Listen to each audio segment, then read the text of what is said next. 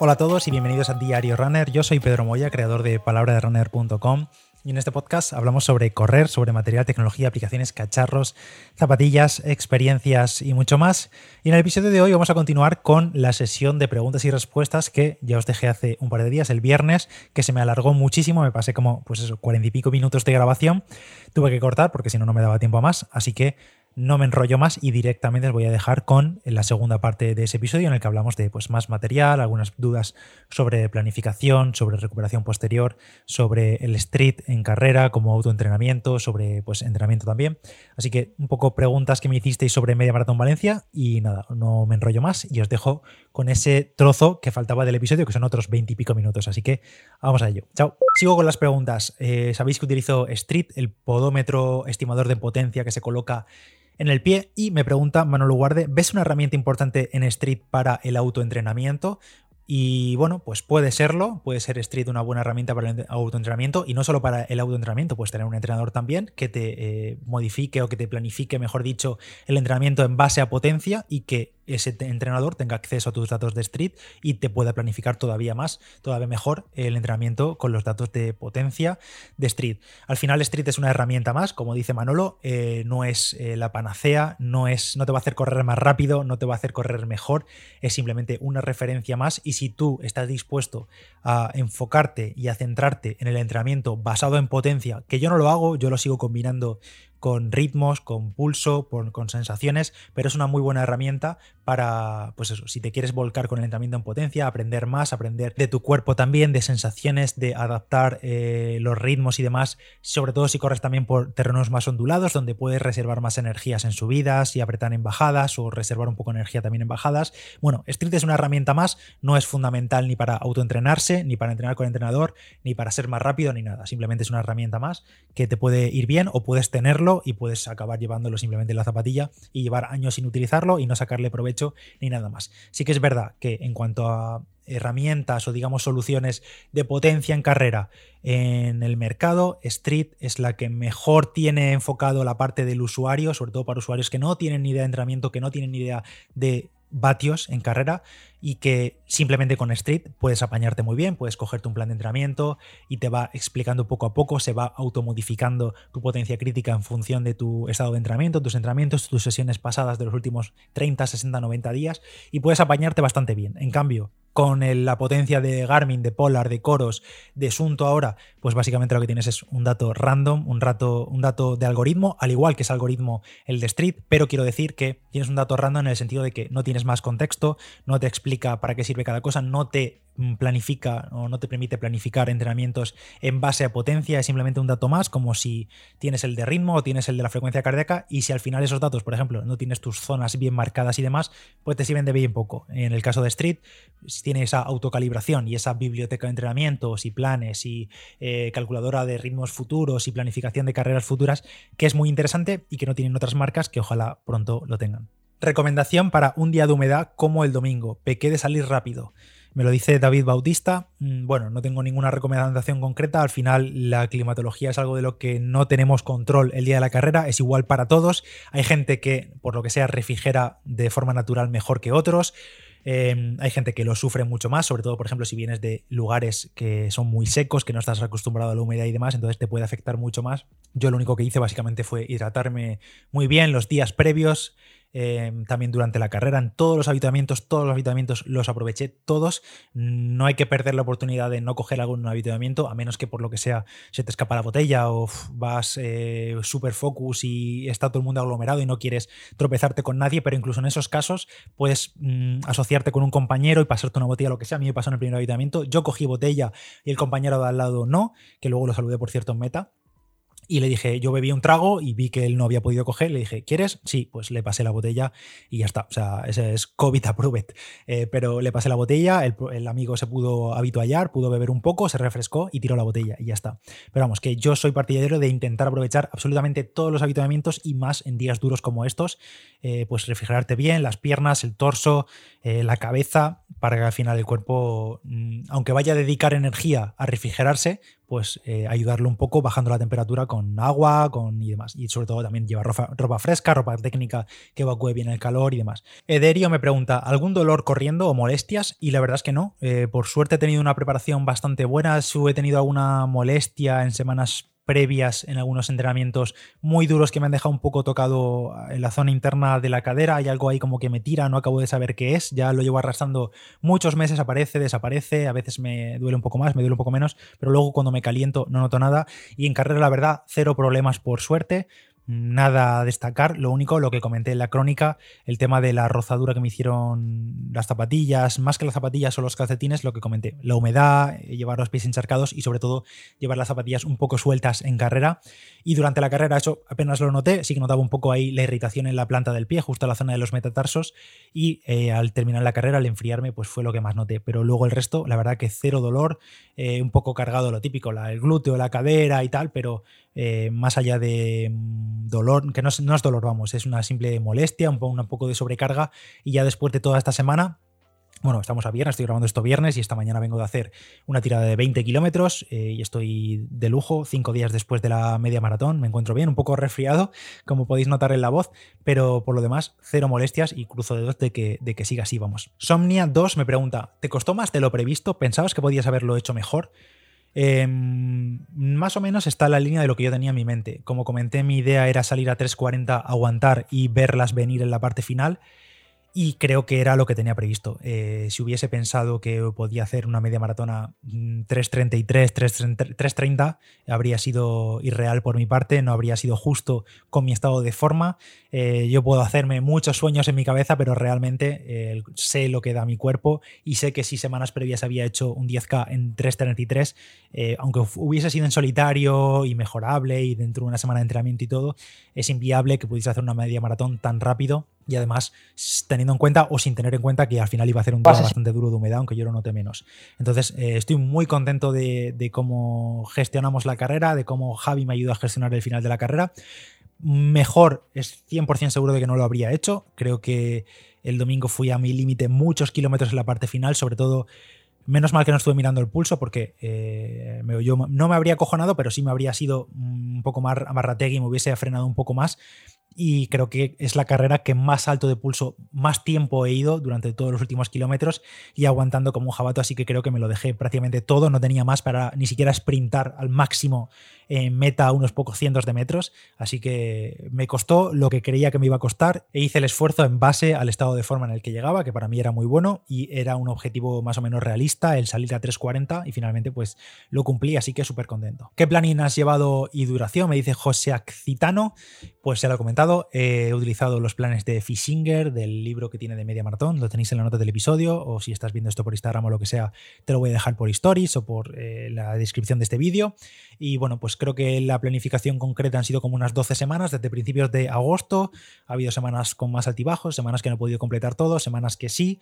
Eh, bueno, pues así lo que importa aquí al final es la constancia y la progresión de, cargas y respeto de descanso y demás durante todas estas semanas. Así que he utilizado esos planes de entrenamiento de Fishinger y muy contento con ellos, la verdad. Ya llevo utilizándolos todo el año, preparé las maratones también con él y probablemente seguir utilizándolos eh, próximamente.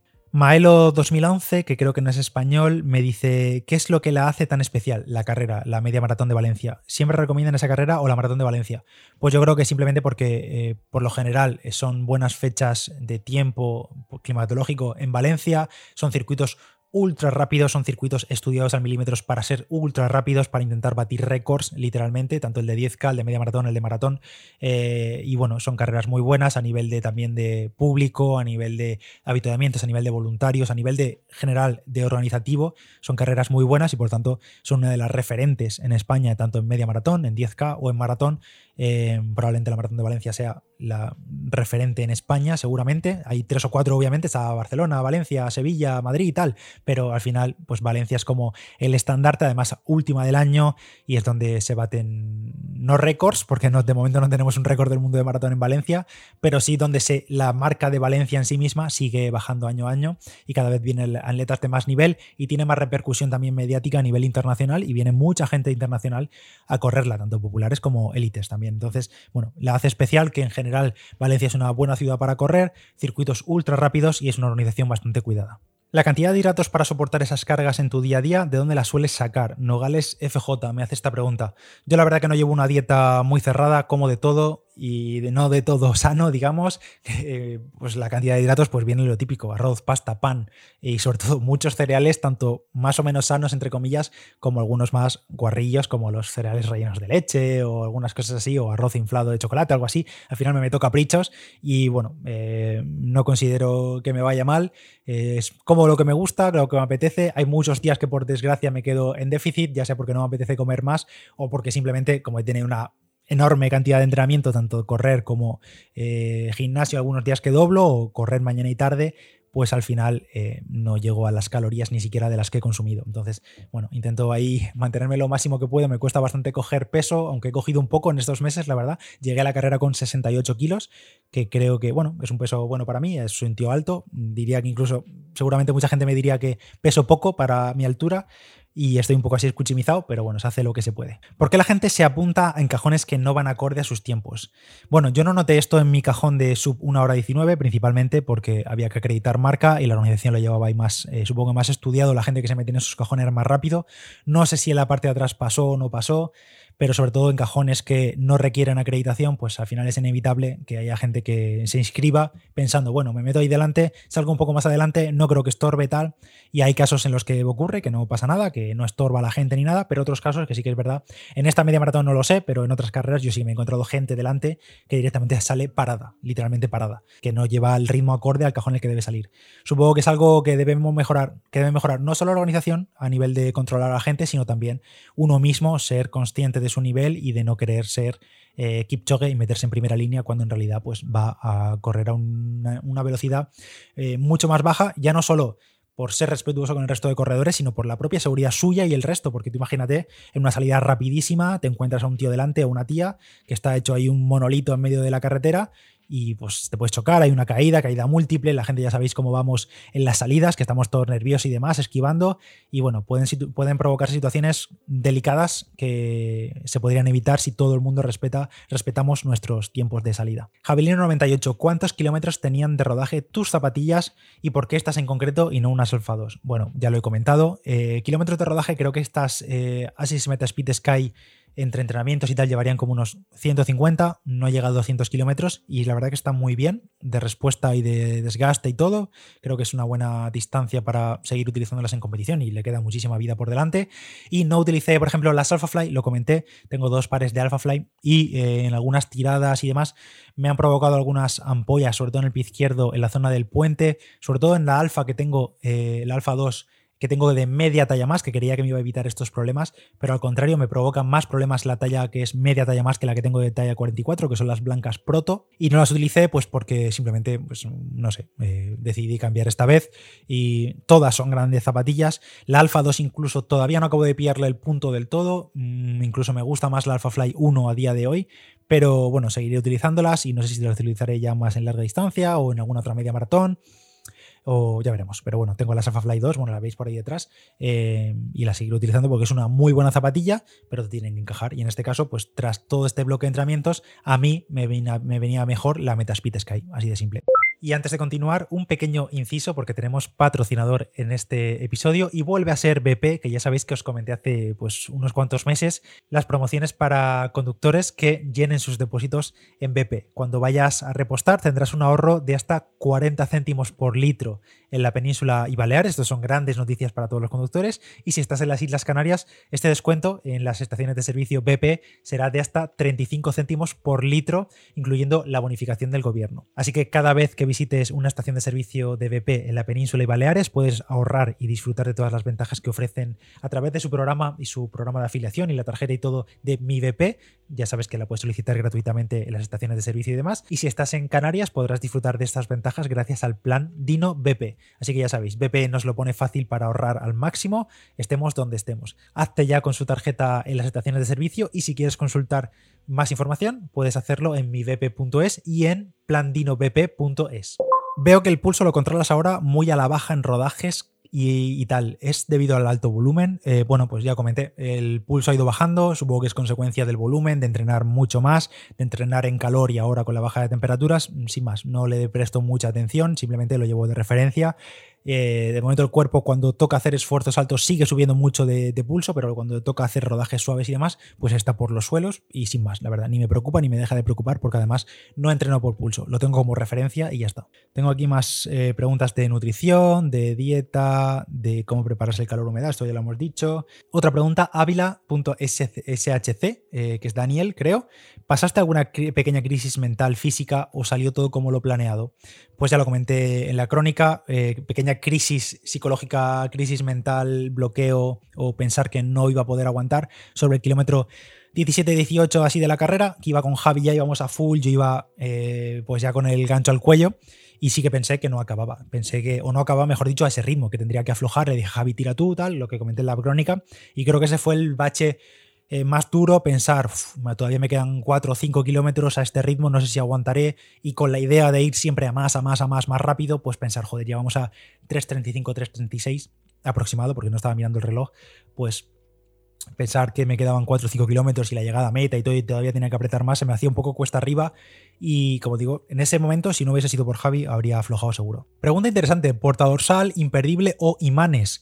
Pues mira, em, esta fue la primera carrera en mi vida en la que he utilizado imanes. Me los compré la semana previa, lleváis años diciéndome que me compre imanes, que deje los imperdibles, que eso es cosa del pasado. Yo la verdad era reticente porque al final los imperdibles son algo que encuentras en cualquier parte, te los dan en la propia recogida de dorsal, se ponen fácil, es imposible que se caigan. Lo único malo, pues que agujereas las camisetas, que a veces pues, se pega algún alguna camiseta se queda un poco jodida, pero bueno, son camisetas de carrera, no pasa nada de competición, y luego al final ese agujerillo acaba tapado cuando pones otro dorsal encima. Pero mira, esta ocasión fui y compré los imanes y me decidí por lo. Hay muchos, muchos imanes. En Amazon tenéis mil, os voy a dejar también enlaces en la descripción. Y pillé los de marca Boomerang, que creo que son los de marca El Corte Inglés, que también os lo voy a dejar por si lo queréis pillar online. El nombre del episodio: 5 euros, 4 imanes. Y oye, muy bien, la verdad. Aún así, por si acaso, por ir a lo seguro, les, le puse al dorsal un imperdible, por si acaso en un enganchón o lo que fuese, en el peor de los casos, seguía manteniendo un, imperdible. Pero nada, al final podría haber no llevado el imperdible y con los cuatro imanes me fue fenomenal. Eh, además, lo bueno que tiene es que pues lo típico que te pones el dorsal un poco doblado y demás, y lo mueves y con el imán es fácil moverlo, aunque si te pasas y lo mueves y si te cae la parte de atrás del imán, pues la lías, porque sobre todo si tienes la camiseta metida por dentro y tal, es un coñazo. Pero bueno, contento con los imanes, lo seguiré utilizando probablemente. Lo único que esto del corte inglés además, eh, la parte del imán va con un embellecedor de plástico, en mi caso negro, y se separaba, o sea, se separaba la parte del, del, embellecedor que tiene la marca y tal, así que probablemente acabe quitando las, el embellecedor ese y deje simplemente pues, lo que es el imán, el metal y ya está. Silvia Rueda me pregunta, ¿cómo gestionas la carrera? ¿Ritmo continuo o progresivo? Pues aquí vas a encontrar mil formas de gestionar una carrera y seguramente hay varias válidas, no hay una única válida. Yo en mi caso siempre intento ir un poco a más, aunque a veces también he dicho, sobre todo en distancias más cortas, he dicho voy a apretar al máximo al principio y arriesgar un poco porque los segundos que no gane al principio no los voy a recuperar al final.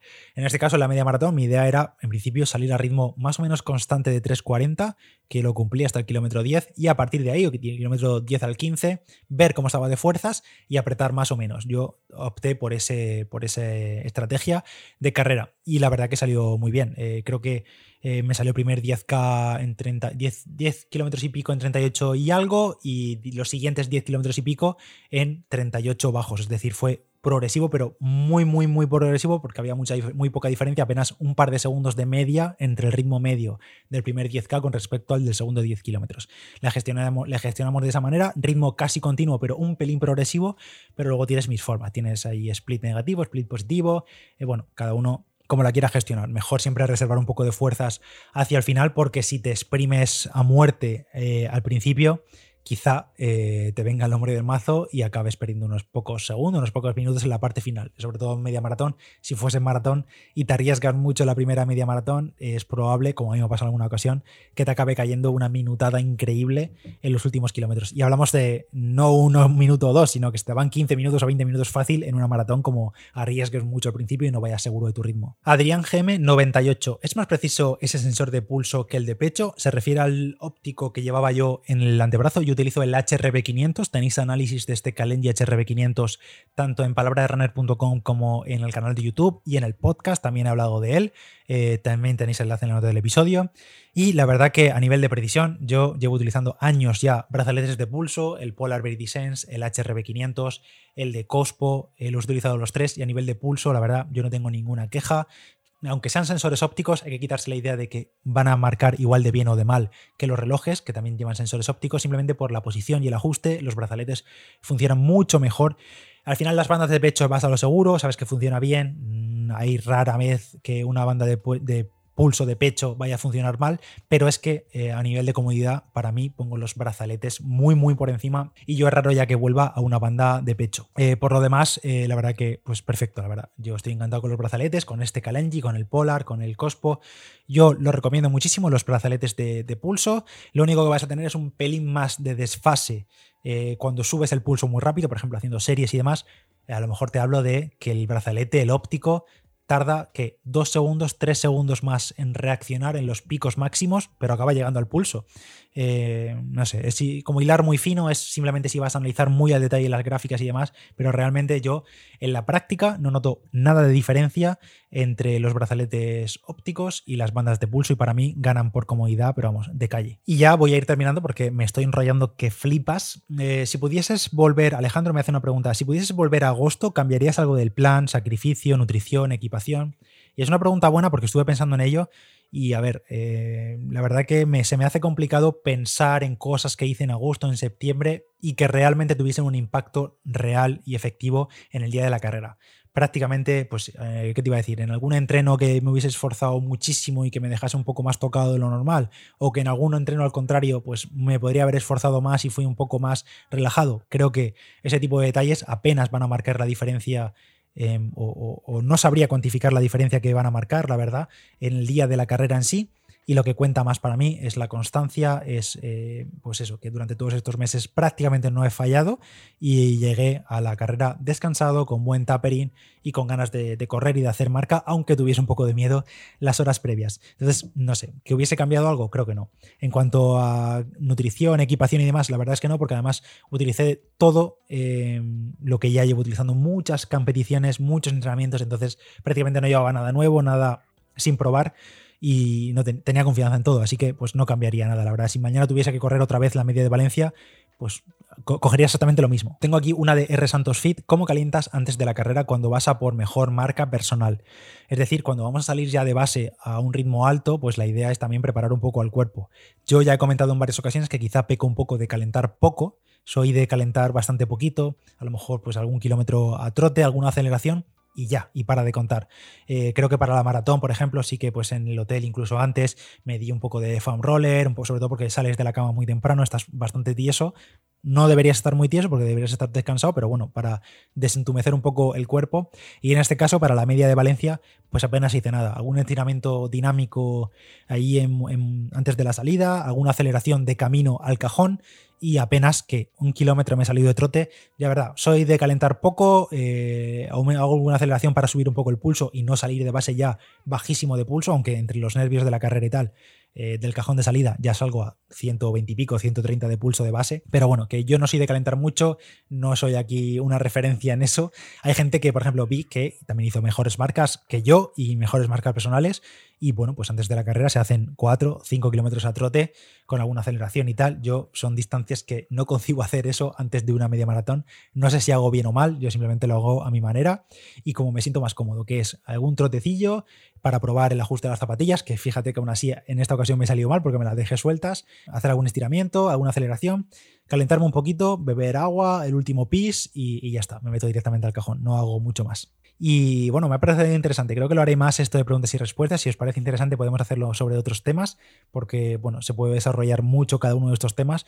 Pero en este caso, para como preguntas y respuestas de la media maratón de Valencia. Creo que ha estado bastante bien. Eh, gracias a todos los que habéis dejado vuestra consulta por Instagram. Me podéis encontrar por allí como Palabra de Runner. Gracias a todos también los que valoráis el podcast en Apple Podcast, en Spotify. Cinco estrellas agradecen muchísimo, no sabéis cuánto. Y si os gusta también mucho el podcast, pues podéis recomendárselo a corredores o cualquier eh, deportista, o a lo mejor no deportista, que le guste los podcasts o que quiera descubrirlos, que seguro que le encantan. Así que nada, gracias a todos. Yo soy Pedro Moya y nos escuchamos en el próximo Diario Runner. Chao.